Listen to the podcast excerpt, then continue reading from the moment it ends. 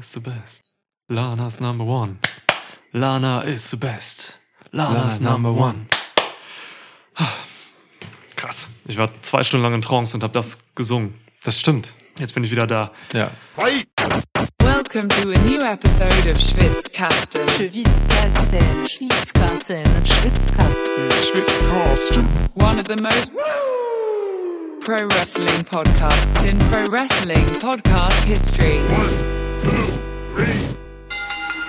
Hallo Lukas. Hi Niklas, was geht? Ja, cool. Alles gut. Cool, gut, schön. Ihr da draußen, wir hatten gerade Wrestling-Frühstück. Ja, stimmt. Wenn ich weiß, was das ist, man frühstückt und guckt dabei Wrestling. in, dies, in diesem Fall war es das Survivor Series Pay-Per-View. Ja. So ein Zufall, lief gerade auch. Ja. Wir haben also sowohl maßlose Fallerei als auch Survivor Series überlebt. Ja, so ist das. Ähm, lass mich dich, bevor wir in das Event gehen, fragen. Ja. Hast du das Lana Chronicle gesehen, was vor ein paar Tagen rauskam? Nee, du? Gestern oder vorgestern kam's. Ja, ich habe mich gestern Abend hingesetzt, gestern Abend irgendwie um elf oder so und habe mir das Lana Chronicle gegeben. Nice. 30 Minuten. Ähm, War gut? er war eher ein schlechteres Chronicle. Die Messlatte liegt aber auch hoch, Das stimmt. muss ich sagen. Deswegen ähm, musst du ein bisschen spezifizieren. Also lass mich dich noch einmal fragen. War gut? Es war weird. Also es war, nee, es war schon, war schon okay, war schon okay. Also ich habe es mir angeguckt, weil ich natürlich in der Pre-Show auch getippt habe, dass Lana hier Soul Survivor wird für ihr Survivor Series Team.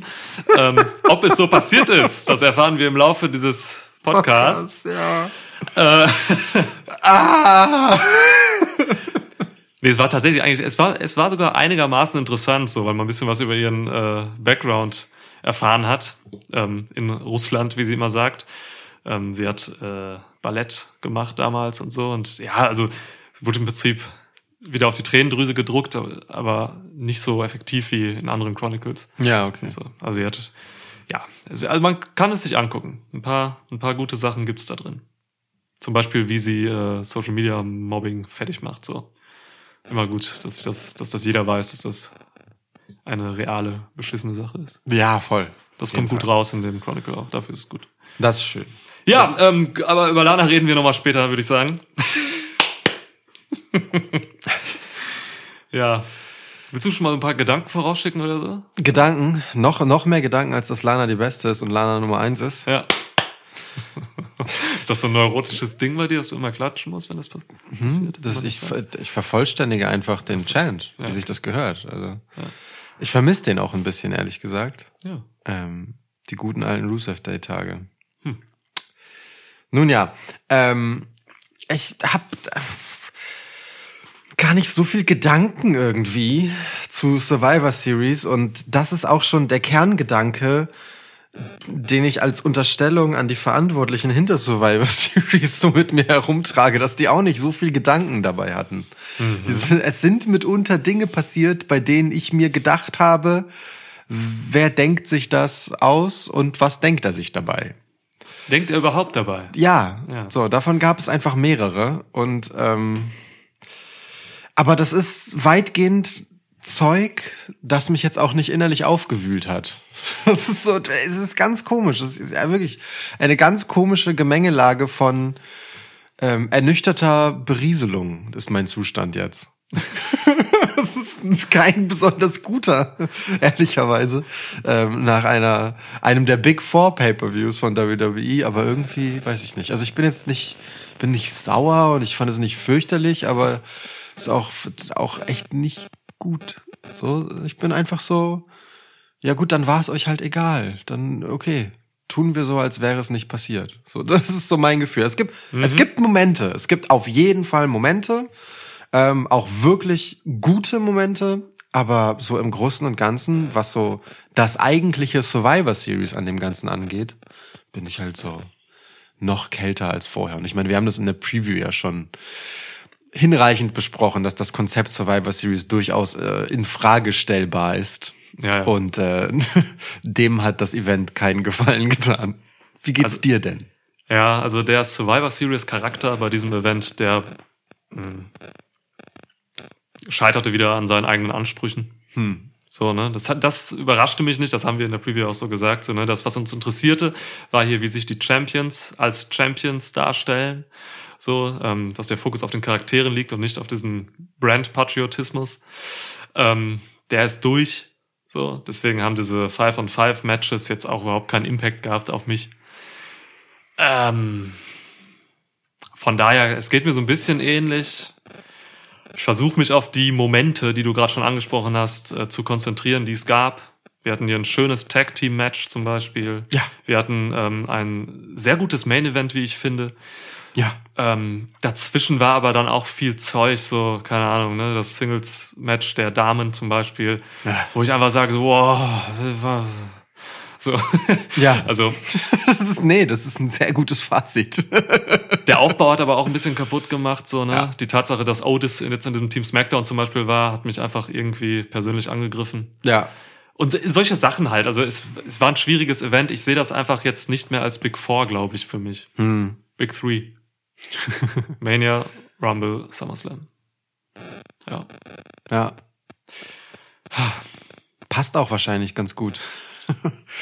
Ja, ja. Ja, also, also vor allem, da ja mh, einer der, da ja mit dem Undertaker jetzt auch noch einer der großen äh, nun, Bannerträger von Survivor Series zu Grabe getragen wurde. Ja- Also, ne, das, das ist ja auch noch einfach eine dieser Sachen, dass man sagt, Survivor Series macht Karrieren und so. Davon war ja gar nichts zu sehen in diesem Event, so dass irgendwer hier gebreakt wurde sozusagen. Es gab Anwandlungen davon, wo dann immer so im letzten Moment noch doch der Rückzieher gemacht so ganz plötzlich, halt einfach so, weißt du, wie wenn man so so einen gedeckten Tisch hat und dann so mit so einem Ruck alles wegzieht und es bleibt dann halt aber trotzdem alles gedeckt stehen, weißt du? Mit Der alte mit Zau- der alte- Genau, der Tischdecke wegzieht Trick. So ungefähr war das hier bei bei so manchen äh, Momenten, die Momente hätten sein können, die dann doch keine wurden so richtig. So, Kevin Owens macht irgendwie drei oder vier Stunner und dann wieder einfach eliminiert und so, ne? Ja, genau. Ja, wird Kevin Owens jetzt der Star dieses äh, Survivor Series Matches? Nee. Nee, so, genau. nee, nee, nee, Ja. doch nicht. okay. Ja, äh, Undertaker ist natürlich auch nochmal so eine Sache. Ähm, wenn wir beide sagen, es blieb jetzt irgendwie nicht so viel hängen oder es war jetzt einfach nicht so viel krasses Big Four Feeling da und so, obwohl der Undertaker da war und eben sein Farewell hatte, dann ist das halt auch, oder dann sagt das halt viel. Ja, Undertaker kam halt einfach raus von einer leeren Halle, ne, und musste vor einem, vor einem, ja, vor leeren Rängen Tschüss sagen. So, das ist halt mehr als unwürdig. mit Chance aus der Retorte halt, ne? Und ist Soundproblem. Halt, ja, ja, ja, das ist schon. Ah, Ah. Ah. gut, gehen wir mal rein, hä? Ja, ja. Lass uns, wir das. lass uns mal nicht über das Dual Brand Battle Royal reden. Ja, okay. Ich finde auch gut, dass du direkt das Truthahn-Match überspringst in jeglicher Besprechung. Ähm, wer, wer hat das Dual Brand Battle Royal gewonnen? Ist egal. Also Miss. so Miss war's. Ja, alles klar. Ja, Dominic Mysterio am Ende noch eliminiert. Okay. Gut, erste Match. Es ging los mit dem äh, Survivor Series Match der Herren. Team Raw, Keith Lee, AJ Styles, Sheamus, Braun Strowman und Riddle. Gegen Team SmackDown, Kevin Owens, Jay Uso, Seth Rollins, King Corbin und Otis. Beziehungsweise Team Raw, Oh Gott. Skipper, Mongoose, Broly, Fireface und Dopey. Das möchte ich noch einmal Wer festgehalten. ist eigentlich Mongoose? Ähm, Braun Strowman. Okay. Ja. Ich, ich finde, man hätte irgendwie eine Zugmetapher oder ein Ich Zugbild. b- bin auch, also ich bin ein bisschen auch persönlich angegriffen davon, und ich Ron denke Ch- Riddle auch, Ja. dass du äh, nicht mehr Diskussion über die Namensgebung vom Zaum gebrochen hast in unserer Preview, aber ich finde es jetzt auch zu spät, um das noch nachzuholen. Ich habe Okay. diverse Probleme mit der Namenswahl und finde sie in vielerlei Hinsicht enttäuschend. Aber das, also äh, gut. Wir können aber festhalten, Fireface ist das klare Highlight und Ja, damit im Prinzip der Sieger von Survivor Series. Okay. Gut. Ja. Ähm, das Survivor Series Match der Herren, ey, ehrlicherweise, das fing an so mit so ein bisschen Geplänkel, wie immer, so ein Survivor Series Match. Und dann kommt halt so diese Phase, wo so Sachen passieren und dann war es plötzlich vorbei. Also gefühlt rauschte das einfach so durch und war dann erledigt. Und, und genau das ist auch mein Problem mit dem Match, weil ähm, ich meine, wir haben es eingehend in der Preview besprochen, dieses Brand Supremacy Ding, das ist alles Humbug. Ähm, und das Survivor Series Match lebt von den Geschichten, die die Leute so mit sich und zwischeneinander haben. So, bestenfalls. Ja. Entweder sie bringen sie mit oder sie ergeben sich daraus. Ja. Oder halt auch nicht und dann ist vorbei. ne? So. Also, und dann ist es halt auch einfach 5 zu 0 für Raw. war also, was soll das denn mit mir machen? Ich weiß es nicht. So. So, kannst du mir was geben, bitte? Ich mache mir ein Getränk auf, das geht so nicht. Ja. Ähm, ich habe so, ich habe ganz wenige Sachen mitgenommen. Ich habe mitgenommen, dass ähm, Keith Lee weiter unwürdig behandelt wird. Oh Gott. Mega blass geblieben. Durfte eigentlich echt wenig zeigen. Er hat am Ende den letzten Pin gemacht, okay. Aber vorher war er eigentlich nicht wirklich gegenwärtig, obwohl dieser Mann eigentlich Präsenz ist. Der Mann ist Präsenz. Er hatte ein Stare-Down mit Otis. Es ist wirklich eine Kunst. Also ich, ich, ich bewundere das irgendwie, dass man das geschafft hat, jemanden wie Keith Lee so seiner Präsenz zu, äh, äh, zu, zu, zu Berauben? berauben. Danke. Ja. Das ist halt krass. Also mach das mal. Der Mann besteht aus Charisma und man schafft es wirklich, dass dieser Mann egal aussieht. Das ist halt, also ich frage mich bei Keith Lee halt wirklich und ganz ehrlich, ne, auch völlig unironisch, ob bei dem irgendwas privat einfach ist, weswegen man ähm, gesagt hat, okay, also wir halten dich im TV so und alles cool und du kriegst deine Kohle und da, da, da. Wir wollen dich auch nicht so einfach jetzt in der Versenkung wieder verschwinden lassen nach dem Intro, das du hattest mit Drew McIntyre und Randy Orton. Ähm, aber ey, wenn gerade nicht mehr geht, okay. So. Das ist fast schon die einzige Erklärung, die ich mir ausdenken kann, weil alles andere ergibt keinen Sinn. Ja, so, weird. also es ist ganz weird. Äh, Komm, egal. Ähm, dann habe ich noch mitgenommen, dass äh, Jey Uso eine gute Phase hatte, in der er, lang, er war nachher lange alleine und hat dort viele Leute gekickt. Ja. So, das war, das war cool für ihn. Ähm, oh, aber sonst, ey, alles, dass Otis reinkam, ist einfach nur Booking-Quatsch. Es macht Ja. keinen Sinn, dass Otis da reinkam. Ähm, es macht keinen Sinn, dass Big E zum Beispiel nicht in diesem Match war, der einfach keinen Spot hatte bei dieser Survivor Series. Oder Rey Mysterio. Der hat genau wie Otis sein Ja. Qualifikationsmatch verloren, hat aber immerhin danach Seth Rollins besiegt, der im Team war. Oh, apropos Seth Rollins. Ja. Der hatte den besten Moment des Matches. Stimmt, ja. Seth Rollins hatte das Sacrifice. Das habe ich mir notiert. Ähm, Stark. Ich finde, äh, Oh. ich, ich mochte den Moment tatsächlich wirklich gern, weil wir haben in der Preview oder ich habe in der Preview noch darüber fabuliert, wie er jetzt reinkommen könnte. Ja, ich gebe es ja zu. Ähm, äh, und das Ding halt einfach an sich reißen und sozusagen mit äh, im gleißenden Lichte der Savior sein für SmackDown.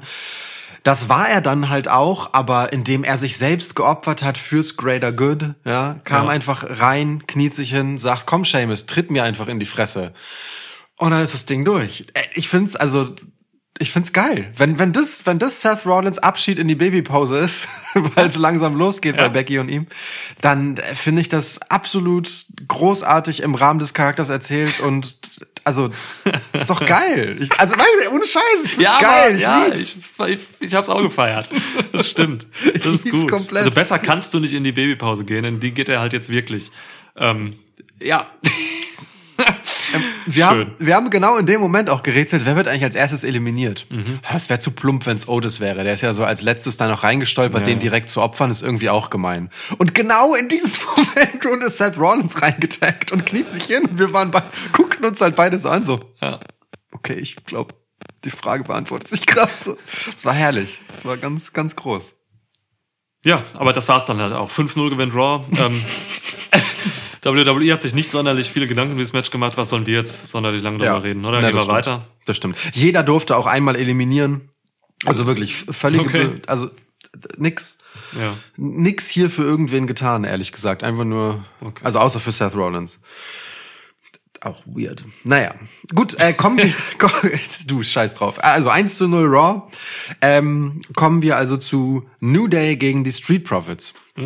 Ähm, ganz komischer Anfang, dadurch, dass New Day schon im Ring rumstanden, während die Street Profits eine ungefähr halbstündige Promo noch gehalten haben. ja, die ziemlich peinlich war. Ähm, also eine Backstage-Promo auch, Ja. die wirklich genervt hat. Ja.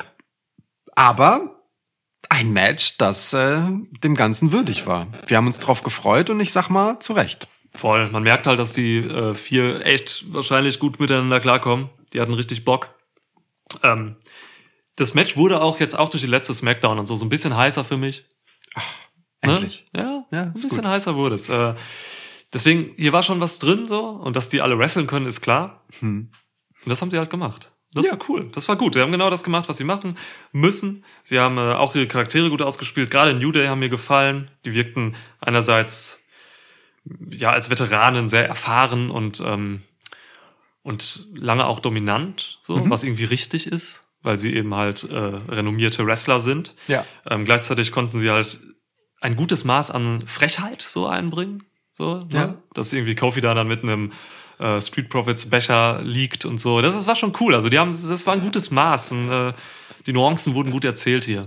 Schön, hat mir gefallen. Ja, diese, ne, also die verschiedenen Arten, auf die New Day äh, die Überlegenheit, die sie halt einfach aufgrund ihrer Erfahrung für sich beanspruchen, gezeigt haben, fand ich auch schön. Ne? Dieses klassische kontrollierte Wrestling, so ich stell mich jetzt zwischen dein Partner, bei dem du äh, sozusagen dich aus dem Match taggen könntest und dich.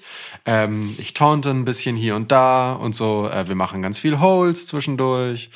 So, das, das war das war auch tatsächlich schön. Und dann äh, können nämlich in genau diesem Lichte die Momente, die die Street Profits bekommen, umso mehr scheinen, weil dann ging es halt auf einmal ganz schnell. Ne, es wurde viel zackiges Zeug gemacht. Ähm, Angelo Dawkins hatte einen richtig schönen Move, diesen boah, äh, Double Underhook. Äh, Corkscrew oder Swinging Neckbreaker, was auch immer. Ja. Auf jeden Fall wirklich schöner Move. Ja. Ähm, äh, äh, Montez Ford klaut einfach, nachdem Kofi gegen ihn in Trouble in Paradise probiert, seinen Move und macht einen Trouble in Paradise gegen ihn. Super. Das ist eine schöne Ja. Art dieser Fackelübergabe, so Ja. ein bisschen, finde Ja. ich. Ähm, ja, und dann am Ende gewinnen sie halt mit einem Blockbuster.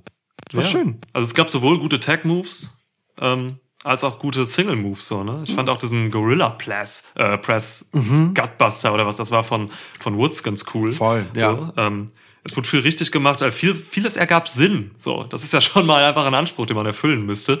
Ähm, keine Ahnung, ne? Also Montez Ford bringt zum Beispiel einen Frog Splash, ähm, kriegt das Cover danach aber nicht hin, weil kurz vorher hat Kofi Kingston äh, ihm irgendwie drei Boom Drops verpasst. Deswegen war Ja. sein, sein, waren seine Rippen halt irgendwie angeschlagen und er konnte und ihm tat dieser Frog Splash weh. Ja. Das macht Sinn. Das Genau. ist äh, gutes In-Ring-Storytelling in dem Fall. Alles cool. Match ging irgendwie, keine Ahnung, ich guck mal, 14 Minuten, ist genau richtig, knackig. Ja.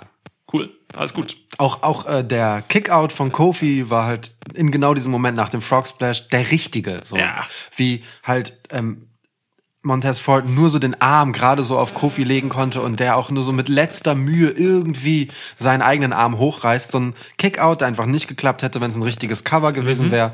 Wunderschön. Die hatten halt tatsächlich einfach Bock auf dieses Match und wollten das einander geben, so hatte ich das Gefühl. Weißt du, die Street Profits denken sich halt geil, wir stehen mit New Day im Ring. Ja. Das so eins der renommiertesten Tag-Teams, die wir gerade haben, aber das sind auch Leute, die das, wofür wir so kulturell von unserem Background her stehen, was wir so repräsentieren, einfach krass nach vorne gebracht haben. Auch dieses Comedy-Ding, ne? nicht nur, weil die schwarz sind, sondern auch wegen diesem Comedy-Ding und so.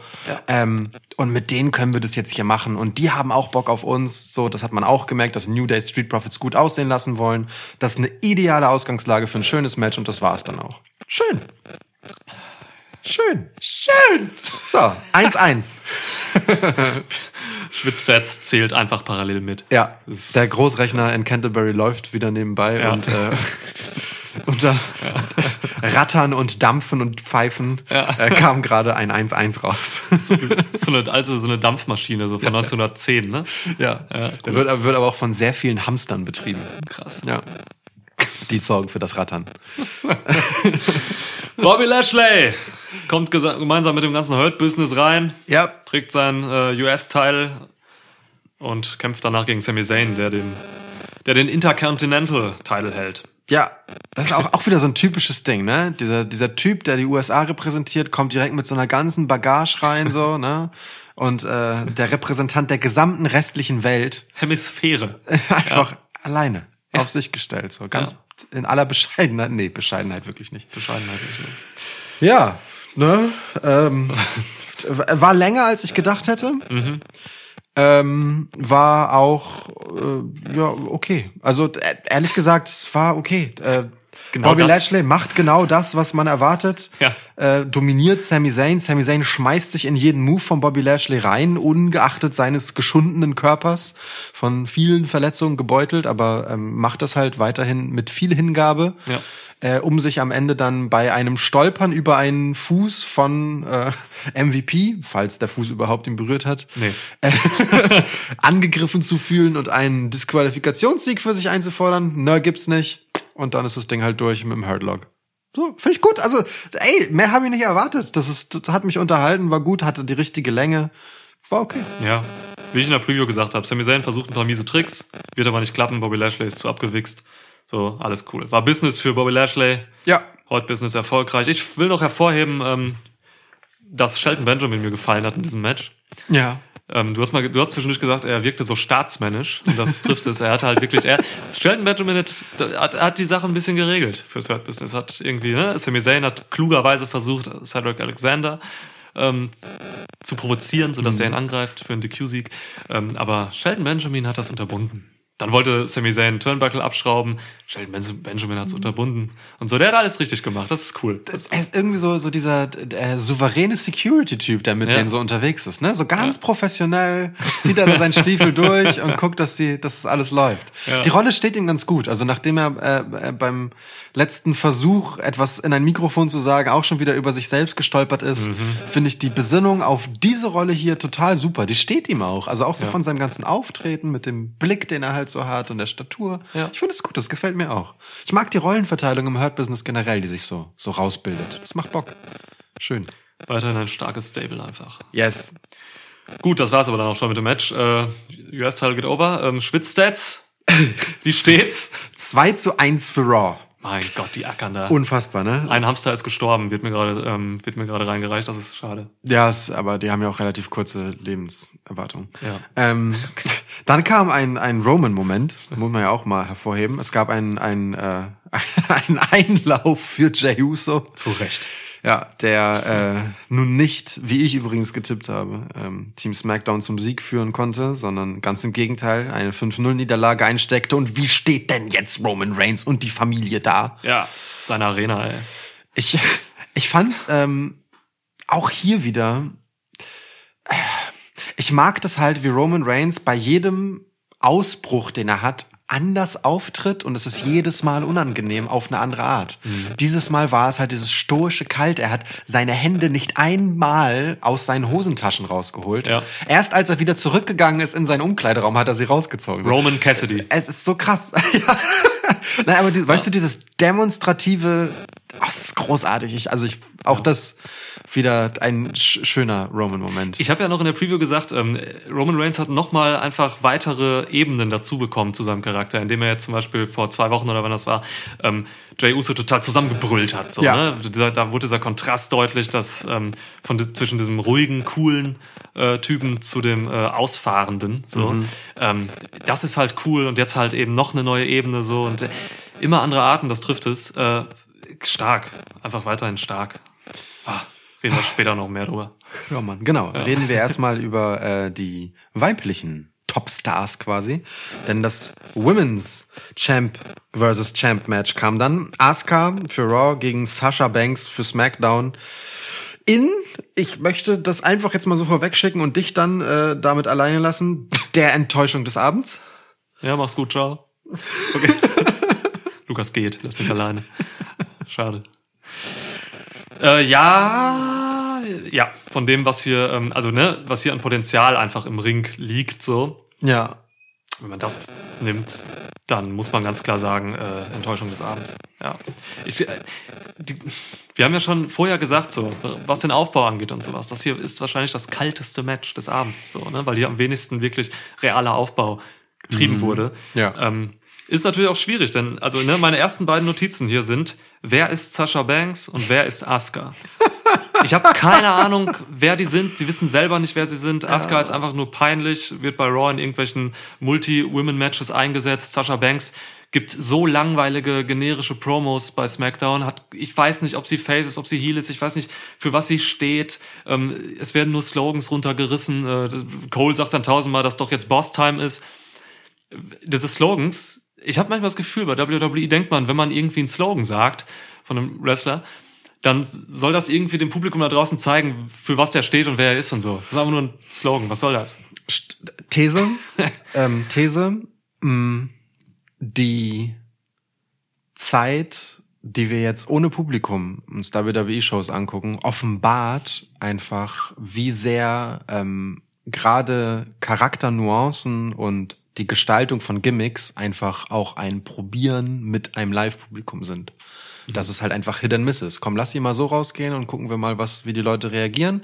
Und dann drehen wir entsprechend die Schrauben. Und genau das gibt es halt nicht. Es gibt dieses Korrektiv, die, die Gewalt des Publikums einfach, äh, gibt es nicht mehr so. Die, die helfen nicht dabei, Stars zu machen. Und jetzt ist WWE alleine auf verlorenem Posten damit. Und mal klappt das ganz gut und mal klappt es halt gar nicht.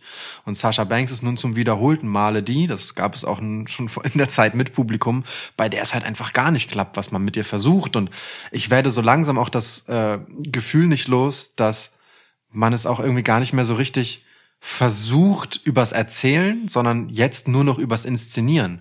Also im Moment, ne, und ich mag Sasha Banks sehr im Ring.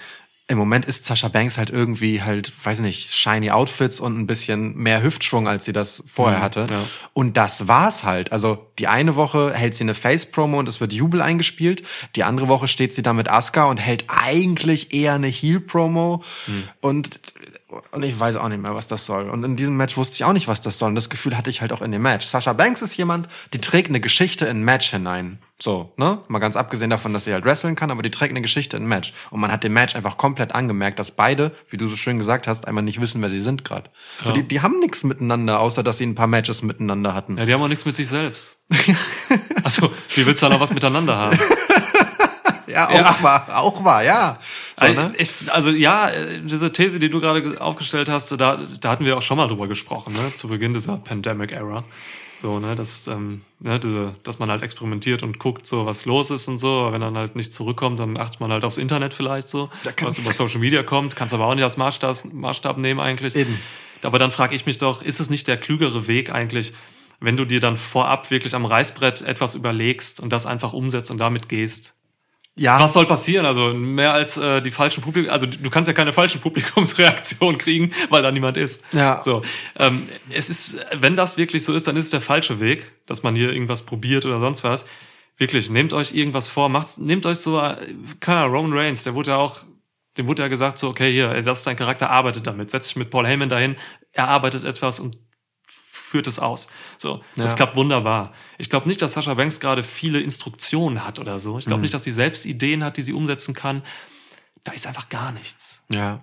Ja, und über Asuka brauchen wir nicht reden. Da haben wir gerantet schon in diesem Podcast. Ich, äh, also ich fürchte halt auch einfach, die Women's Division ist im Moment einfach super egal. Klar. So, ganz, also so, ganz ehrlich, je, je mehr ich reingucke, desto Ja. weniger werde ich dieses Gefühl los. Und dazu kommen wir dann gleich im Survivor Series Match auch nochmal, glaube ich. Ähm, also ich zumindest. Ja, Ja, ich glaube, äh, ich komme mit. das ist nett. ähm, nun, also es war ein Match unter den Möglichkeiten von beiden. Es, Mhm. da, da, selbst bei Raw oder SmackDown wäre es ein unterdurchschnittliches Match der beiden gewesen. es Klar, war klar. sloppy, da haben Timings nicht gepasst. Da wartet eine Asuka halt im Ring, beduselt von irgendeiner Attacke von Sasha Banks auf ihren nächsten Move. Das gibt's bei den beiden sonst Nee, nicht so. nee. Also wirklich so, dass da so zwei Minuten man sie einfach wartend sieht. Ja. Ga- ga- Ganz komisch, ganz seltsames Match. Ähm, ist, ja, Ich finde es aber irgendwie plausibel so. Es passt zu dem. Weil- also, man weiß, dass die eine gute Chemie haben. Es gab dieses Jahr schon mehrere Matches, die gut waren. Und das waren Matches, wo zumindest Sasha Banks eine klare Rolle hatte. Da war sie nämlich das old, ein sehr erfolgreiches Arschloch-Heel. Ja. An der Seite von Bailey, so, ne? Ja. Und diese Matches waren gut. Da wusste sie, wie sie, wie sie sich darstellen sollte. Und ähm, es passt für mich eigentlich, dass hier halt nicht viel zusammenging. Weil sie halt nicht wissen, wer sie sind. ja, Das ja, ja. ist ein Faktor. Da fehlt dann auch Selbstbewusstsein wahrscheinlich und so. Ich, keine Ahnung, so eine, so eine wie Sasha Banks, die schafft es halt meisterlich, ihren Charakter in ihr Wrestling zu übertragen, normal. Ja. Ähm, das sieht man immer dann in der Vergangenheit, wenn sie halt einen festen Charakter hatte und dann gewrestelt hat. Großartige Matches. So, hier geht das nicht. Ah, es ist so schade, ey. Es, ist so schade. Es fehlt der Kleber mal wieder. Ja. Ja, und dann ist es auch irgendwie symptomatisch für das Match, dass es äh, damit endet, dass äh, es halt einfach eine Abfolge von Coverversuchen und Roll-ups und alles Mögliche gibt.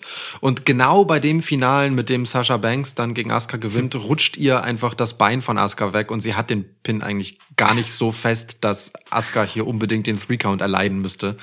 Symptomatisch. Äh, wirklich ganz, äh, ganz unglücklich. Aber auch symptomatisch halt für die Booking-Situation, weil, also, weißt du, du hast hier Sasha Banks, die hast du gegen Bailey zum Champ gemacht. Aber ohne, dass sie jetzt irgendeinen Rückenwind hätte von der ganzen Geschichte. Außer diesem Bailey-Sieg ist da halt einfach nichts.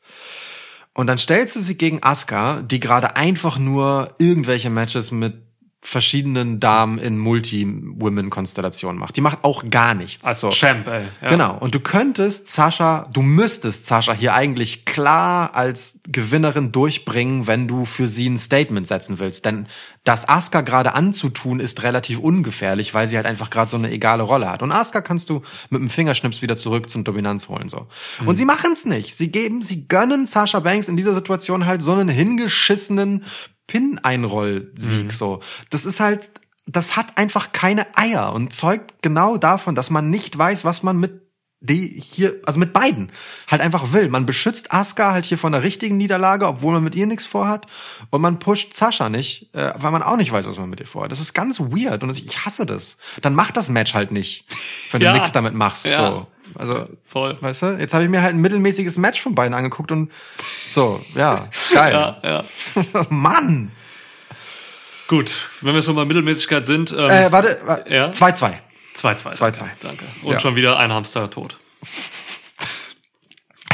mein Gott, wir kriegen hier bestimmt Klagen. Der ist, Peter also Ja. klingelt schon Sturm in Canterbury. Ja, stimmt. Oh Gott. Ja, Survivor Series Match der Damen. Team Raw gegen Team SmackDown. Ja. Baszler, Jax, Evans, Royce und Lana. Is the best. Lana number one. Gegen Bianca Belair, Riot, Morgan, Bailey und Natalia. Du hattest recht. In der Preview hast du gesagt, Bailey kommt noch ins Team. Yes! Geile Sache. Es ist passiert. Ihr habt dabei allerdings nicht geahnt, dass Bailey dann die erste ist, die eliminiert wird. Wie falsch liege ich da mit meinen Smackdown-Stars hier? Also beide, ne? Ja. Sowohl Bailey als auch Seth, die ich so als Zünglein in der Waage sah, Ja. äh, sind jeweils die ersten, die eliminiert werden. Ei. Ja, auch bei, also bei, bei Rollins macht es total Sinn, war schön. Ja. Hier macht es irgendwie, also hier hat es mich einfach nur überrascht. Was soll das denn? Keinen Sinn, ja. Also wirklich nicht. Ja. Aber ey, wir haben eben darüber geredet, wir wissen nicht, wer Sasha Banks und Asuka sind und so. Ähm, ja, wenn man es auf die ganze Women's Division oder Divisions ausweitet, dann trifft das auch auf so viele andere zu, ne? Wenn man sich das Feld mal anguckt hier. Ich habe keine Ahnung, wer Lacey Evans ist. Nee. Keine Ahnung, was Peyton Royce so macht oder will. Haare ich weiß färben. nicht, was mit dem Riot Squad so richtig los ist. Natalia ist Natalia. Äh, die meisten Turns, glaube ich, äh, Heel und Face in der Geschichte. Boat. Ähm, ne, das ist halt so eine Geschichte hier. Man investiert gerade eigentlich gar nicht in die Damen. So, es ist schon heftig. Also die Women's Evolution, die man sich mal äh, auf den Zettel geschrieben hat, die ist, äh, die liegt so brach gerade. Die macht Rückschritte Ja. meiner Meinung nach. Die liegt eigentlich nicht nur brach, die, wiegt- die geht zurück. Definitiv. Auf jeden Ähm, Fall. Spätestens äh, als Becky Lynch halt äh, in Mutterpause gegangen ist, so ähm, ist da Ende gewesen. These. ähm, die Women's Evolution ist in Wirklichkeit eigentlich immer, wir haben auch einen weiblichen Topstar, den wir an die Spitze pushen und Charlotte Flair, die das immer ist. Mhm. So, und dann ging dir erst Ronda Rousey, die war es vorher neben Charlotte. Ja. Dann ging dir Becky, die war es neben Charlotte. Dann hat's Bailey halt gemacht, aber ist halt einfach nicht das gleiche wie Becky oder Ronda Level. Äh, Einfach, mh, was die Publikumsresonanz angeht, zumindest im Internet, denn Live-Publikum hast du ja nicht. Tja, und jetzt ist Charlotte halt auch seit einer Weile nicht da und das sieht man halt jetzt. Also witzig, ehrlich gesagt, dass die am prominentesten herausgearbeiteten Charaktere aktuell Nia Jax und Shayna Baszler sind. Und Lana. Und Lana. Ja, es ist halt krass, ne? Du, hätt, du hättest halt noch irgendwie ähm, vom Potenzial her, wer da irgendwie eine krasse Rolle ausfüllen könnte, mit Alexa Bliss, jemanden, Ja. der gerade, die gerade einen Arthouse-Film dreht, so, ne? Also die halt wirklich gerade einfach andere Dinge macht, die großartig sind, aber die halt eben nicht für diese Rolle äh, irgendwie prädestinieren, nämlich hier irgendwie so ein Aushängeschild zu sein oder so. Ja. Ähm, ganz schwierig, ja. Kann sein, dass deine These richtig ist. So. Also ich, ich müsste es mich rückwirkend natürlich nochmal fragen, aber so im Großen und Ganzen habe ich schon rückblickend das Gefühl, dass da, dass halt die Welle vor allem einfach, ja, auf dem Rücken von zwei wirklich prädestinierten oder als solche ausdrücklich gepushten Aushängeschildern hinterhergezogen wurde und es gar nicht so wirklich allen Damen richtig, ja, weiß ich nicht, zuteil wurde, diese Evolution. Zumindest nicht nachhaltig. Das sehen wir ja jetzt, so, ne? Ja. Ach ja, naja, gut. Charlotte Flair kommt zurück. Bitte, unbedingt. Mach was, mach Bitte. Leute besser. Ja, bitte, bitte gerne, danke, ja? Das ist halt sowas, ne? Du brauchst halt wirklich Leute, die auch andere Leute besser machen können. Wenn du hier ein Match hast, irgendwie, keine Ahnung, Peyton Royce gegen äh, Ruby Wright oder so, da macht keiner den anderen wirklich besser. Wenn du Charlotte hast im Ring, die kann dann halt locker mal über in, innerhalb von drei Wochen ähm, irgendwie, weiß ich nicht, Lacey Evans ähm, auf ein anderes Level heben oder so. Ja. Das können ganz wenige Leute. Das macht Roman Reigns gerade mit Leuten. Das hat er mit Jey Uso gemacht. Ne? Ja. Hat er auch in der Promo gesagt. Fand ich ganz gut. Ja. Ähm, solche Leute brauchst du halt. Asuka kann es momentan nicht so wirklich, weil Asuka einfach äh, ne, auch einfach Sprachprobleme hat. Da ist die Sprachbarriere. Die ist, ist auch hinderlich. Ja, da fehlt was. Und Da- diesem Match fehlte auch was, wenn du mich fragst. Ja, definitiv fehlte da was. Also das, was funktioniert hat, ist äh, tatsächlich die äh, Dynamik zwischen Shayna Baszler und Nia Jax. Die haben wirklich als Tag-Team agiert in diesem Match. Ja. Das war schön. Ähm, aber ansonsten, äh, also symptomatisch für die Beliebigkeit von dem, was hier passiert ist, ist, dass äh, eigentlich mehrfach es die Situation gab, dass äh, jemand eliminiert wurde aus dem Match, dann wurde die eliminiert, die die davor eliminiert hat, dann wurde die eliminiert, die die davor eliminiert hat, dann wurde die eliminiert, die die davor eliminiert hat und dann gab es vielleicht einen Bruch. Und dann ging das Ganze nochmal so los. Es ist wirklich so, also weißt du, einfach so dieses sehr unkreative Ketten eliminieren, ähm, Ja. was, was dann da so durchging und dann halt auch immer eine von hier und eine von da, bis am Ende dann äh, es unter den letzten Vieren dann tatsächlich eine Geschichte gab. So, da hat man sich aufgeschwungen, wie wir das auch beide vorausgesehen und uns erhofft haben, ähm, Bianca Belair zum Star zu verhelfen, um dann doch nicht so richtig. Ja, da blieben die Sachen auf dem Tisch stehen. Und die Tischdecke ging in Form von Nia Jax hinter die Barrikade. Ja, äh, klar. Also hier sind auch komische Sachen passiert. Also vieles passt hier nicht zusammen. Ähm, so eine Natalia, die wird halt immer als Veteranin dargestellt. So die erfahrenste von allen. Die, wird, die fliegt dann raus, weil sie eben als Veteranin jemanden äh, in den Sharpshooter nimmt, die gar nicht legal im Match ist. So, warum sollte sie das tun, hast du gefragt. Boat. Warum sollte sie das machen? Boat. Ja, Boat, Ja, absolutes Weil Boat. sie einfach so gut ist, dass, So. dass sie das macht. Das, ja. Weißt du, gerade sie muss wissen, dass es keinen Sinn macht, jemanden, der nicht im Match ist, äh, in, eine Submission zu nehmen. So, dann wurde sie halt eliminiert danach, so, weil sie abgelenkt war dadurch. Das, das macht alles keinen Sinn. So, Quatsch. Das, ja, es ist wirklich grenzwertig dämlich. Ja, also hier fehlte ganz viel. Du hast gerade gesagt, die Tag-Team-Dynamik stimmte zwischen Jax und Baszler, das, das passte echt. Wenn, wenn eine der beiden drin war und was gemacht hat und gepinnt hat oder so, dann hat die andere dafür gesorgt, dass der Pin nicht unterbrochen wird, weil sie draußen die Leute aufgehalten hat. Das ist gut, das ist richtig. Mich hat's überrascht, dass Peyton Royce Bailey eliminieren durfte. Ja. Gut für Royce, die neue Haare hat. ähm, Die ja, einen schönen Finisher hat. ja, ja, okay. absolut, absolut. Ist okay. Déjà-vu ist gut. Ähm, ja, und Lana äh, war halt auch die einzige wirkliche Story in diesem Match wieder. Ja. Denn sie wurde, nachdem sie sich mal selbst eingetaggt hat, wurde sie irgendwann äh, verbannt an den Pfosten, musste auf die stille Treppe, durfte sich nicht bewegen. Auf die stille Treppe. ja, ja, ja, es ist so. Sie stand einfach das gesamte Match da. Ich habe dir mal irgendwann zwischendurch gesagt, ey, Alter, ich hoffe, Lana kommt jetzt nicht gleich rein ähm, und wird wresteln, weil die wird sich verletzen, weil die total kalt geworden ist. sie stand da rum. ja. So. Ähm, aber nein, sie kam nicht rein. Nee, sie kam nicht rein. Sie blieb da, sie blieb da einfach stehen äh, und gewann das Match am Ende, weil nun die beiden, die davor noch drin waren, nämlich Nia Jax und Bianca Belair in einem Double DQ äh, aus dem Match sich selbst eliminierten. Das war kein richtiger Satz, aber ihr wisst schon, was ich meine.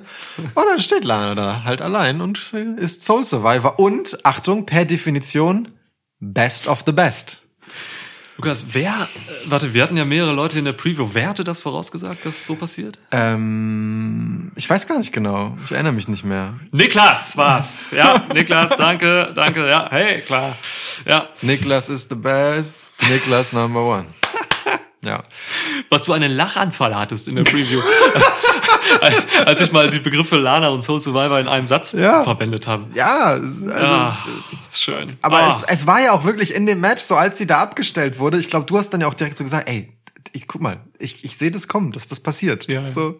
Und, und, und in diesem Moment, als du das sagtest, lief mir auch so eine eiskalte Schweißperle einfach am Gesicht runter. Und Es war also, wow. Ähm, hochgradig spannend, äh, mit aller Abstrusität, die das halt so mit sich bringt, weil äh, was ich halt nicht verstanden habe, ist, warum auch Peyton Royce und äh, Lacey Evans äh, nicht mit Lana taggen wollten. Also ich meine, Lana war im Match und hat gesagt so, ey, ich muss, muss raus, kann irgendwer mich raustaggen. Ja. Und die beiden sind so, nee, dich tagge ich nicht. Und man ist so, hä? Keine Ahnung. Was denn ein, was ist denn euer Scheißproblem so? Richtig. Bullying einfach wegen nix Ja, so. ja. Also ich meine, wenn du findest, dass sie nicht standhalten kann, naja, dann dann Dann geht doch rein statt ihr. So, Ja, halt sie raus. selbst, ja. Also ganz, ganz komisch erzählt. Ähm, Aber lass uns gar nicht so viel über Lana reden, weil das hat dann am Ende auch irgendwie keine Rolle gespielt und wird dann wahrscheinlich äh, in der nächsten Raw wieder groß aufgemacht. Ähm, es gab schon hier noch ein paar schöne Momente. Mir hat zum Beispiel sehr gut gefallen, wie äh, Shayna Baszler Ruby Riot eliminiert hat. So, mit äh, einem Kirafuna Klatsch und äh, Ruby Riot kann dann aber so nach hinten überrollen in einen Pin. Den sieht der Ref aber nicht und dann, naja, hält Shayna weiterhin den Choke und Ruby kippt halt einfach um. Ich glaube, der Ref hat es tatsächlich gesehen und auch gecountet, oder? War das so? Ich meine, er hat gezählt, nur sie kippte halt dann wirklich, sie wurde dann halt ohnmächtig. und wurde dann so, ja, kann auch Aber sein, dass sie schön- sie einfach runtergestoßen hat. Ich glaube, er hat es spät gesehen. Egal, ist ja egal. Schöne Idee, ja. Genau. Und, äh, und, und äh, Shayna ist dann halt auch so und denkt sich so, ha! Dann vergeht so kurz Zeit. Ach so, stimmt, ich musste ja pinnen. ja, So, ja. weil äh, es natürlich kein, kein Match ist, in dem jetzt äh, gecheckt wird, ob sie Ja. äh, ohnmächtig ist oder nicht. Sehr schön, hat mir gut gefallen. Ähm, Bianca Belair, wie gesagt, hatte eine unfassbar starke Phase, ähm, hat aus dem Leg Drop Nia Jax gekickt. So absurd das klingt, aber es ist halt ihr Finisher. Ähm, und äh, sich halt wirklich, also nach einem irrelangen Kirafuna äh, zu den Ringseilen geschleppt, ist da zwar unmächtig geworden, aber hat sich dahin geschleppt. Also im Prinzip aus beiden Finishern der Tag Champs ist sie rausgekommen, nur um dann am Ende halt ihren großen Moment, bei dem sie halt wirklich ne Team SmackDown, die dominanten Damen von Team SmackDown, äh, von Team Raw alleine hätte überstehen können, in so einem scheiß Double Count Finish für Lana die Blöße zu geben. So, also ich finde, hier hat man Bianca Belair echt einen Bärendienst erwiesen, ihr dieses Showing zu geben, um es dann so unter den Tisch fallen zu lassen. Finde ich grob fahrlässig, ganz ehrlich. Ey, wenn äh, das dafür sorgt, dass äh, Lana nachher gewinnt und so, bin ich damit total zufrieden. Denn ähm, ich weiß nicht, ob du es wusstest, aber Lana ist the best. Lana number one. Ja. Match war das zweitlängste Match des Abends. Hätte man locker mal zehn Minuten rausnehmen können. Ja, ah, ich fand bei dem Match schon, es war angemessen lang, ehrlich gesagt. Ja. Ja, also das ist mir schon lieber, wenn ich das Gefühl habe, hier haben Sachen ein bisschen Platz, als wenn das halt so durchgerödelt ist wie bei den Herren. Also es war jetzt nicht so, dass ich jede Minute davon genossen habe, das wäre völlig übertrieben, aber ich fand's okay. Aber ist auch egal, über Matchlength diskutieren ist auch müßig. Das So. stimmt. Kommen wir zum längsten Match des Abends. Ja, verdientermaßen. Head of the Table. Roman, Roman Reigns. Gegen The Scottish Warrior, Ja. Drew McIntyre. Drew McIntyre kommt rein mit dem äh, keltischen Outfit. Ähm, Seamus hat es ihm zum Glück noch gegeben. Seamus ist übrigens der Großvater von Drew Wie McIntyre. wir gelernt haben, Das genau. hat irgendwer gesagt. Ja. Äh, Michael Cole. Historische Fakten immer Michael Cole. ja. McIntyre rammt sein Schwert in die Rampe. Deswegen heißt Rampe auch Rampe. Stark. Ja, danke. Ja, ist mir erst jetzt bewusst geworden, wo du es erklärt Ja. hast. Ja. Also, ne, ähm, wirklich, er rammt es da einfach rein. Und dann gab's halt so äh, Pyro. Dann gab's Pyro. Das ist ein komischer Mechanismus, ehrlich gesagt. Ich dachte, das kann man so irgendwie im Hinten an so einem Schaltpult steuern. Aber Nee, nee, es läuft über Claymores. Ja. Wenn, auch, auch so, keine Ahnung, wenn Pyro läuft, nachher beim Undertaker ja auch, war viel Pyro und so, da stehen halt irgendwie 20, 30 Leute mit Schwertern hinten Backstage Ja. und rammen das irgendwo rein und dann geht's halt los. Das ist ein mega, mega sperriger Mechanismus, aber WWE macht das immer so. Ja. Das sind Traditionalisten, das weiß man. Ja. Ähm, Ja. Wurde immer so gemacht. Schon damals der Urgroßvater von Vince McMahon, Shay Moss. Ja. Okay. Gut, äh, breche, ich breche das hier ab. Beste für alle.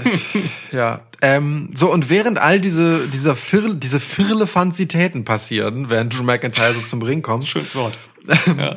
äh, steht Roman Reigns dort mit einem komplett unveränderten Blick, der nichts anderes tut, als Drew McIntyre zu fokussieren. Seinen gesamten Weg zum Ring und die gesamte Zeit, bis das Match losgeht. Ich habe jede Sekunde davon genossen und äh, in leichter Ehrfurcht äh, in Roman Reigns' Augen geguckt. Liebe Hörer, bitte ähm, schreibt uns mal oder so, wenn wir euch zu viel Roman Reigns Lob hier ablassen. Aber wirklich, äh, ich hätte jetzt auch wieder Bock, hier 20 Minuten Roman Reigns Lob zu machen. Das ist, Scheiß. in der Preview haben wir es gemacht, in den Podcasts davor haben wir es gemacht. Das ist äh, momentan der Wrestler, der mich am meisten interessiert, weil er die beste Performance abgibt. Ist so. Im Business. Das, Roman Reigns ist so genial. Wir haben das wirklich ausgeführt. Hört euch unsere Preview an. Ähm, ah, also auch diese Go-Home-Episode von SmackDown, wie er jetzt dann wirklich am Head of the Table saß. Das ist so ein brillanter Move, wie Adam Pierce da sich hinsetzen wollte und dann vor Ehrfurcht vertrieben wurde. Dieser Blick, dieser Blick. Ja. von Roman. Also er hat ja, nicht mal großartig interveniert, sondern nee. sich einfach nur ein bisschen, einen halben Schritt zu nah an Adam Ja. Pierce, der sich setzen will, gestellt. und, und wie er dann so zur Seite war. Es war herrlich. wirklich. Drew McIntyre wirkt in dieser ganzen kleinen Fehde, die jetzt für den Survivor Series Aufbau nötig war, einfach wie so ein Hündchen gegen Ja. diesen Roman Reigns, der so gefestigt ist, der so einen klaren, guten Charakter hat, der alles richtig macht, der die beste Mimik im gesamten äh, Wrestling-Game hat, der halt einfach nur das sagt, was Gewicht hat und nichts mehr. So, das ist alles so geil. Ähm, ah! Und auch in diesem Match hat Roman Reigns wieder alles getragen für mich. So. Definitiv. Das ist wieder einfach so, ne, diese ganzen Selbstgespräche, die er geführt hat, als er dann mal zweifelnd war und so. Roman Reigns ist einfach wirklich der Typ, so. ja. Mein so. Gott. Aber äh, Drew McIntyre hatte ein gutes Showing in dem Match. Ne? Ja. Der durfte einfach so aus Für so einen Secondary Champion hat er das, ja. Nein, aber jetzt mal im Ernst so, ne? Ähm, ich meine, Drew McIntyre kommt von keinem geilen Aufbau, so, der hat äh, in, um, im unmittelbaren Vorfeld von Survivor Series halt seinen Titel erstmal verloren und ihn sich wiederholen müssen, klar, auf eine durchaus selbstbewusste Art, aber trotzdem äh, schon mit einem gewissen Knick, ja, mit einem Fleck auf seiner äh, weiß-weiß karierten Kilt, Ja. ähm, Weste. Ähm, und es war klar, dass der gegen Roman Reigns jetzt nicht gewinnen kann. So. Und er hat auch im weitesten Sinne schon einen beschützten Sieg dann auch nur bekommen, Roman jetzt. Ähm, aber es ist auch okay in der Art, wie man es gemacht hat, weil Drew McIntyre Zeit des Matches ähm, tatsächlich einfach sehr, sehr stark dargestellt wurde. Und das ist folgerichtig. Das ist auch gegen Roman Reigns gut. Das ist, und, und das ist jetzt quasi genau das Ding, was Roman Reigns so stark macht, dass Drew McIntyre, der seit WrestleMania, spätestens seit Royal Rumble halt das Aushängeschild von WWE war und der überdominante Champ war, gegen den relativ frisch zurückgekommenen Roman Reigns, ist halt einfach der, wie du so schön gesagt hast, Secondary Champ. Und derjenige, der sich gerade an Roman Reigns beweist, dass er doch noch so stark ist. Ja. So, und äh, da- das sagt alles darüber, wie viel man hier mit Roman Reigns richtig macht und welche Position der sofort eingenommen hat in der Company. Auch ganz, ganz legit einfach. Äh, kurzer Intervention gerade. Ähm, sonst kriege ich Ärger mit, ähm, mit dem Head of the Table. Nicht ich habe gesagt, Secondary Champ, das hat Roman Reigns gesagt. Natürlich. Ich will das feststellen, ich will nicht, Ja. dass Roman Reigns jetzt irgendwie Ja. Probleme damit hat oder Ja. so. Vielleicht Ja. geht das auch auf dich zurück oder so. Es geht auch Ja. auf unseren Podcast zurück. Ähm, äh, ja, ich möchte nicht. Hey. Man, man muss auch dazu sagen, wenn wir gemeinsam aufnehmen, sitzen wir halt auch an den langen Enden des Tisches uns gegenüber. Der Platz am Head of the Table ist immer frei, imaginär für Roman Reigns, denn unsere Mini-Fiend-Figur ist jetzt auf die andere Seite rübergewandert und ist äh, quasi auf der der Wand zugewandten Seite. Also ne, Ja, nur so, damit hier alles seine Ordnung hat Ja. und so. er kann jederzeit vorbeikommen auch. Ne? Jederzeit, er Tür ist steht ein- eingeladen. Ja. Für ihn immer. Ist Ja. offen. Um uns Blicke zuzuwerfen, während wir sprechen. Absolut. Ja, ja äh, zum Match. Ja. Ähm, Ach so, Wrestling. Ja, ähm, ich weiß nicht, wie es dir ging, aber äh, ich habe hier ein gutes Wrestling-Match gesehen mit verschiedenen guten Phasen. Es ging äh, 25 Minuten das Match. Ähm, ich ich habe das gemocht. Ich habe das gemocht. Äh, einfach, weil es auch interessant ist, diese zwei Bullen einfach zu sehen, die sich einfach gut bewegen. So. Ähm, hier war natürlich jetzt kein äh, außergewöhnliches technisches Wrestling zu erwarten oder so, aber ähm, ich wurde an vielen Stellen überrascht. Es gab echt ein paar gute Sequenzen. Also es ging los halt mit einer, mit einer recht langsamen Phase, in der man sich abcheckt. Das ist gut. Das ist auch bei den ganzen ähm, langen äh, New Japan Pro Wrestling Main Events immer so. Ne? Das bin ich gewohnt mittlerweile. Ähm, ich hoffe, viele Leute des modernen Wrestlings finden das jetzt nicht langweilig oder so, wenn das so losgeht, so ein Match. Ähm, Habe ich auch schon oft gelesen, sowas. Ich finde es aber gerade hier konsequent, wenn ich das einmal kurz einhaken darf, weil ich meine, es ist halt ein Interbrand-Ding. Ne? Die beiden kennen sich sozusagen einfach.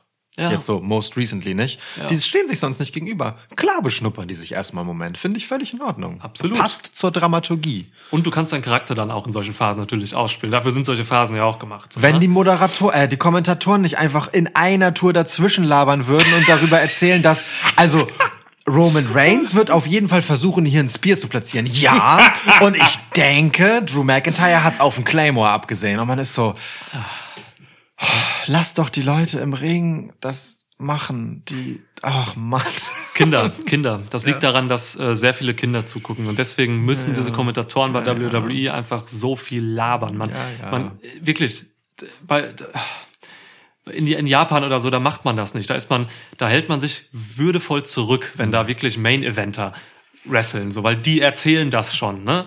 Aber nein, WWE muss das für die Kinder erzählen. Das ist die einzige, die einzige Erklärung, die ich da für so einen Scheiß immer finde. Ich finde es auch okay, wenn man das muss, aber ähm, also ich meine, das sind ja alles gestandene Größen und Veteranen im Kommentatorenbusiness, die Mhm. da sitzen. Pick dir doch die Momente, in denen es Sinn ergibt, das zu erzählen. Erzähl doch in dem Moment, wo die beiden sich beschnuppern, genau das.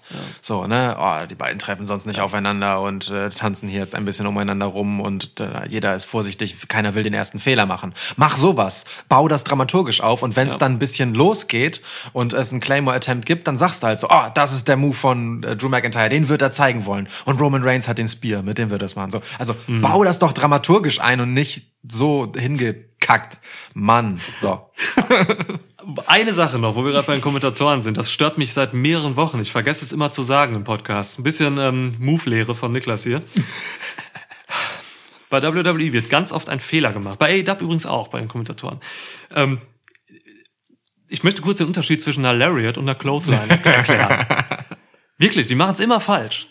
Eine, eine Clothesline muss man sich vorstellen, das heißt übersetzt halt auch Wäscheleine, ne? Korrekt. Das ist, ähm, muss man sich einfach nur vorstellen, das ist ganz einfach, der Gegner rennt da rein. Das heißt, du kannst damit irgendwie Offensiven stoppen oder so. Du hast halt einen langen Arm, kannst den so ein bisschen vielleicht nach vorne bewegen und so. Aber im Prinzip rennt der Gegner in die Clothesline. Bei einer Lariat ist es andersrum. Die Lariat rennt in den Gegner. Das heißt, du springst mit deinem Körper nach vorne und haust deinen Gegner um. Das ist der Unterschied.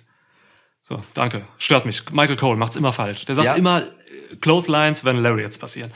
Ja. Okay, gut, danke. Ähm, ja, ist, äh, gut. Ja. Ja, ist gut. äh, wo war ich? Genau, ich wollte eben kurz äh, sagen, was mich überrascht hat an diesem Match. Nämlich, dass es dann doch auch gutes Wrestling gab.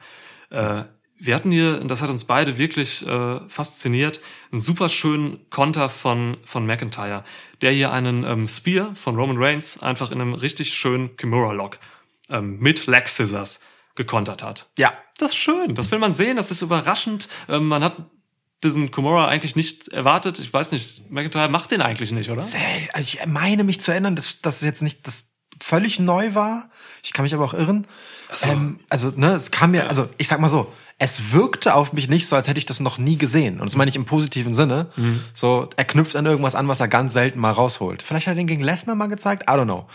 Ähm, aber er saß, weißt du, er sah gut aus und glaubwürdig aus Ja. und hat funktioniert und ich mochte auch, dass er so ein bisschen an dem rumzerren muss, bis er sich richtig einrödelt, weil Ja. Roman Reigns halt einfach nicht irgend so ein Hiopai ist, sondern halt dieser Roman Reigns. Ja. Roman Reigns. ähm, Generell alle Submissions hatten eigentlich eine richtig schöne Wirkung. So auch so am Anfang, da wurde viel mit äh, mit Head, mit mit Schwitzkästen gearbeitet. Jawohl. Ne? Also ganz wichtiger Move in diesem Podcast auch. Absolut. Ich weiß gar nicht warum.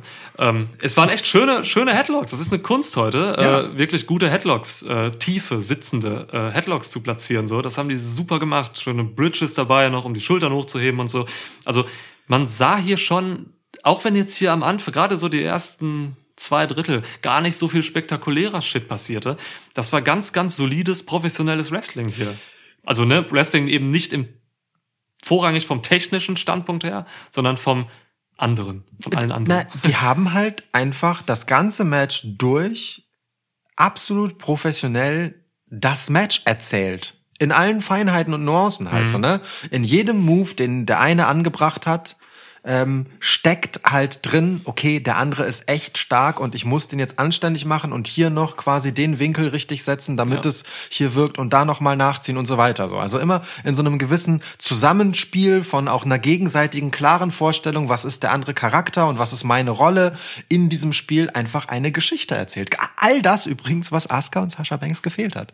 Das war halt hier Ja. drin, ne? weil bei den beiden einfach klar ist, was der Deal ist zwischen den beiden. So. Und das äh, hat, hat sich auch ohne all, alles spektakuläre Glitzer, was man da haben könnte, wunderbar über 25 Minuten getragen und gut unterhalten, einfach weil die Geschichte funktioniert hat. Und das wurde, genau das wurde dann halt schön aufgelockert durch so ein paar Power-Segmente, wie zum Beispiel eben ähm, Simone Drop durch den Tisch von Ja. Romans oder von Roman Reigns oder halt äh, darauf folgend der Spear durch die Barrikade so. Ähm, da waren schon gute, gute explosive Momente dann auch drin, die eben genau so eine Geschichte äh, auflockern. Ja. Ja. Wie dieser geile äh, äh, Spear in den Claymore-Attempt von Drew McIntyre rein auch. Der war richtig nice. So, und auch ganz wichtig, dass Drew McIntyre aus diesen Spears auskicken konnte. Das ist für Drew McIntyre tatsächlich relevant, denn nicht jeder darf aus einem Spear von Roman Reigns auskicken. Ja. Und Drew McIntyre ist halt jemand mit einer gewissen Geschichte aus Finishern von sehr starken Gegnern auszukicken. Das musst du hier halt auch ziehen, dieses Register, egal wie stark du Roman Reigns gerade darstellen willst. Und das ist schon eine Zwickmühle eigentlich. Roman Reigns soll super dominant aussehen, aber du hast da halt Drew McIntyre, der eigentlich auskicken muss. Sie haben es durchgezogen und sie haben am Ende für mein Dafürhalten ein gutes Finish gefunden, mit dem Roman Reigns trotzdem seine Dominanz behalten hat. Nämlich äh, indem er dann am Ende im Guillotine-Choke äh, einfach Drew McIntyre bewusstlos äh, ja, abgedrückt hat, sozusagen. Das beschützt Drew natürlich. Er hat nicht selbst submitted. Er musste, äh, wurde, es gab keinen äh, Three-Fall für ihn äh, oder gegen ihn. Oh, Aber da würde ich widersprechen. Ich, äh, so ein Referee-Stop, weil du auspasst, ist für mich mehr Demütigung, als wenn du ähm, irgendwie Auf- tappst oder so. Ja, na, du gibst ja nicht selber auf. Das passt nämlich nicht zu Drew. So. Ja, okay, ja, ja, na, ja. Natürlich ist es demütigend auf eine Art, aber es bricht ihm nicht so sehr den Zacken aus. Der, also es kratzt sein Ego an, ja, Ja. aber es schwächt ihn, finde ich, nicht so sehr. Es schadet seinem Charakter nicht. Genau. Ja, ja, So. das stimmt, das stimmt. So, ähm, deswegen finde ich das okay, so, weil, weil er sozusagen sagen kann, wäre das jetzt nicht gewesen, hättest du das nicht hingekriegt, so rein sportlich, wenn ich, wenn mein Wille da gewesen wäre, du hättest den Sieg nicht bekommen. Mhm, das ja, gibt okay, es das- halt das noch. stimmt, ja, das ja. beschützt in Anführungsstrichen, aber wie gesagt, Roman ist trotzdem ganz klar ein dominanter Sieger nach dem Match. Und beides ist wichtig. Und deswegen äh, wunderbar zu Ende gezogen. Also ich, ich bin zufrieden. Ja, wir müssen noch erwähnen, dass ähm, also die Endszene war quasi ein Claymore, sitzt, dann äh, geht der Ref out, ähm, weil Roman ihn packt dabei, während er zusammenbricht. Äh, Jay Uso kommt rein, gibt, äh, ja, hilft kurz mit einem Superkick gegen Drew. Dann gibt's einen Low Blow von äh, Roman und dann die Guillotine. Ja. Yep. Ja, es ist generell schwer. Ich wüsste gar nicht, wie man irgendwie Roman Reigns mit dieser Darstellung oder mit dem, was er gerade verkörpert, wie man ihn irgendwie schwächen will. Das geht kaum. Also er könnte die, pff, weiß ich nicht. unantastbar, der Mann gerade. Hast im Match, hast du noch gesagt, ah, so langsam fürchte ich mich doch irgendwie vor einem Drew-Sieg, dass der möglich sein könnte. Da auch eine Qualität von Roman Reigns. Eben, ne, was ich gerade gesagt habe, dass eigentlich ist der so dominant, dass man, dass, dass er eigentlich gar nicht verlieren kann. Aber dass sie es doch noch schaffen, da eine Spannung reinzubringen. Ja, Chapeau. gut erzählt halt. Finde Ja. ich, also würdiges, absolut würdiges Main Event für das ganze Ding. Jetzt wird es natürlich schwierig, mit dem Segway würdig zu dem äh, Taker Farewell zu kommen, der danach kam. Wir hatten ja, wir hatten, wir haben nach dem Main Event gesehen, oh, es gibt noch fünf Stunden äh, Pay-per-View-Event. Ja. Und äh, davon waren viereinhalb Stunden Entrances von irgendwelchen Dudes und, irg- und also renommierte Legenden, aber auch irgendwelche Dudes wie die Godwins. Äh, ja. Ja, ja, ja. Ach, weißt du, es ist schon von der Grundansetzung her irgendwie traurig, dass der Undertaker in genau dieser Zeit der Pandemie ohne ein Publikum sich verabschieden muss. Ich hätte ihm einen letzten großen Applaus von Herzen gegönnt. ja. Ähm, ehrlicherweise beschleicht mich aber das Gefühl, also schon bei der Ankündigung, dass man dieses Farewell machen wird, war ich so, warum? Warum, warum belässt man es nicht bei dem, was man bei WrestleMania gemacht hat, wo er wirklich riding off into the sunset. Oder into the night war es ja in dem Fall eher, Ja. ähm, einfach davon äh, geknattert ist auf, auf dem Motorrad. Und, äh, und dem, was man dann eben an Metageschichte mitgegeben hat über The Last Ride. Und belässt es dabei. So einfach, weil, weil das finde ich ein würdevoller Abgang war. Jetzt halt so die maximale K-Fape-Keule rauszuholen, sich wirklich eine halbe Stunde Entrances anzutun von verschiedenen Leuten, die danach weg sind, damit Vince McMahon für drei Minuten eine Ansprache hält. Ja.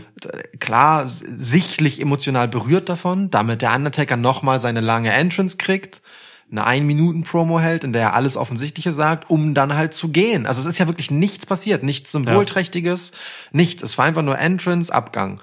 Äh, Ich weiß nicht. Ich finde es leider wirklich, äh, ja, unwürdig ist so ein gefährliches Wort, weil das muss er wissen, was seiner würdig ist. Aber ich finde es schon schade. Ich fand es vorher einfach den schöneren Abschied und das ist jetzt so, so als hätte man irgendwie noch Zeit füllen wollen. Aber warum auch? Also gibt's halt nicht. Dann lass es doch weg. Lass es doch einfach weg. Ich befürchte halt so ein bisschen, dass, ähm, dass man vielleicht, dass, dass, dass das ganze Farewell-Ding auch so ein bisschen dazu diente, dieses Pay-Per-View Survivor Series jetzt nochmal marketingtechnisch im Vorfeld voranzutreiben, so. Andererseits spricht dagegen, dass man auf Pay-Per-Views gar nicht mehr so den Wert legt dieses Jahr gerade. Also da ist es schon wichtiger, dass irgendwie die Fernsehsender irgendwie äh, wohl gestimmt werden und die haben mit den Pay-Per-Views relativ wenig zu tun. Wäre krass, wenn du recht hast, ne? Mit Ja, der Marketinggeschichte, weil das wäre ja quasi der letzte große Gefallen des ewigen, äh, ja, des Aufmerksamkeitsgaranten Undertaker an Vince Ja. McMahon. So, das, oh, das, das wäre aber auch irgendwie bitter. Ich weiß nicht. Ey, immerhin hat Lars Sullivan nicht eingegriffen. ja, ich fand es einfach irgendwie schade. Es fehlte so viel bei diesem Farewell. Es fehlte so viel. Warum steht nicht wenigstens der halbe Lockerroom dann, äh, wenn er runtergeht, vorne? Oder meinetwegen Backstage und man zeigt, wie die applaudieren oder, Ja. oder andächtig irgendwie, dass sich das Ganze angucken vor irgendeinem Screen oder sonst irgendwas. Oder wenigstens die Leute, die vorher alle zum Ring gekommen sind. Warum macht man damit nichts? Keine Ahnung. Es wirkte so halbgar irgendwie. Du, Ja. hattest eine, du hattest eine schöne Idee. Ich weiß gar nicht, ob du es in der Preview oder eben beim Schauen gesagt hast. Ähm, es wäre toll gewesen, wenn, wenn der Taker als Taker eben reinkommt, so mit all seinem Pump, Pomp, den er so hat, mit sich bringt und dann eben als ähm, Mark Calloway rausgeht. So, Ja. ne? Eben der Typ, der er ist, so. Jetzt nicht gerade im Blue Lives Matters Shirt. dass Bitteschön. du ihm das immer wieder vorhalten Aber- ja, er, er hat das angezogen. Ja, ja, ich habe es ihm nicht angezogen. Nee, das ist richtig. Ähm, ne? Und dann halt wirklich so, als Mark Calloway dann durch den Spalier geht, wo auch vielleicht so ein Randy Orton dann nochmal steht, was Gewicht hätte, ähm, die halt auch eine lange Geschichte haben. Und wo dann vielleicht nochmal so ein Edge steht oder die ganzen Leute, du kannst jeden einstellen, ne? Der Ja. Undertaker hat mit jedem eine Geschichte. Das wäre einfach so schön gewesen, ähm, da vielleicht nochmal ein bisschen Emotionalität zu vermitteln. Und so war das jetzt halt sehr, sehr träge. Schön fand ich, das, bevor ich es vergessen, Paul Bearer wurde kurz gezeigt. Das war wirklich schön, Ja, ja. schön. Wurde Das- eingespielt, ähm, sein Leichnam wurde ausgegraben und dorthin gehangen. Cooler Effekt, dass man äh, die Fäden nicht gesehen hat, wie er da hängt. So, Bastard. man hat im Leichenpräparat, also ne, ich war fünf Jahre lang Leichenpräparator in Thailand ähm, und auf Haiti mit Voodoo und so. Ähm, deswegen weiß ich, dass das, was das für eine Arbeit ist. Ähm, wir haben es gut gemacht. Lukas guckt mich gerade einfach nur komisch an. Das hast du wirklich sehr würdevoll gemacht. ja. aber ich fand, es war wirklich ein schöner, andächtiger Moment. Ähm, irgendwie schon so der einzige, der mich positiv überrascht hat an der ganzen Geschichte. Ähm, aber ähm, interessant halt, dass WWE dann doch diesen relativ klaren Unterschied macht zwischen Inszenierung für die Shows und Inszenierung für das Network und die Dokus und das Material, das wirklich bewusst behind the scenes ist. Denn äh, so sehr wir bei The Last Ride, wir haben ja auch dazu einen Podcast gemacht, viel gesehen haben, das äh, überraschend offen mit K-Fape umgeht, Ja. ähm, so sehr spielt das halt keine Rolle, wenn es um das Auftreten in den Shows geht. Hier ist der Undertaker der Undertaker. Er ist immer noch der Mythos, er ist immer noch das Phenom und er geht auch, auch als Phenom. Nicht einmal die bereits einmal bemühte Geste, äh, Mantel und Hut liegen zu lassen, hat er nochmal wieder rausgeholt. Klar, du hast ja gesagt, also als wir geguckt haben, hast du gesagt, naja, es wäre ja auch nur eine Wiederholung gewesen. Stimmt schon, aber mir hat halt jegliche Symbolik gefehlt. Und das einzige Symbol, das ich mitnehme, ist, die Figur Undertaker ist dann halt gegangen am Ende. Und alles, was der Mann Mark Calloway ist, hat uns jetzt nicht mehr zu interessieren. Das passiert ab jetzt. Eisenhart hinter den Kulissen. So. Ey, ich meine, das hat auch Vorteile, diese ganze Behandlung, ne, wenn man es so macht irgendwie. Das ist halt, also eigentlich setze ich mich ja immer dafür ein, dass K-Fape gewahrt wird, so grundsätzlich in den meisten Fällen. Ähm, ja, wenn man das hier jetzt auch so macht, kann das auch irgendwo eine Stärke sein. So, es ist auf jeden Fall konsequent. Ja. Das muss man zugute halten. Ja. Ähm, aber dadurch, dass man eben The Last Ride gemacht hat und äh, diese Doku wurde, glaube ich, viel gesehen. Die hatte, die hatte große Aufmerksamkeit.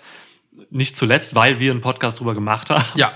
ja. Ähm, hätte man hier den Schritt machen können, wie ich finde. So, Ja. ne? Dass man hier jetzt ein bisschen äh, das K-Fape bröckeln lässt und dann wirklich den Mark Calloway auch zeigt. So. Ich hätte auch, ich hätte es einfach geil gefunden, wenn, wenn, wenn Mark Calloway halt wirklich auch vielleicht eine Promo gehalten hätte. Ja. So einfach aus dem Nähkästchen spricht so ein bisschen. Das hat er ja auch schon gemacht in der Fehde mit AJ Styles. Stimmt. So, es ja, wäre ja nicht mal das was bemüht schon, ja. Es wäre ja nicht mal was Neues gewesen. Deswegen halt.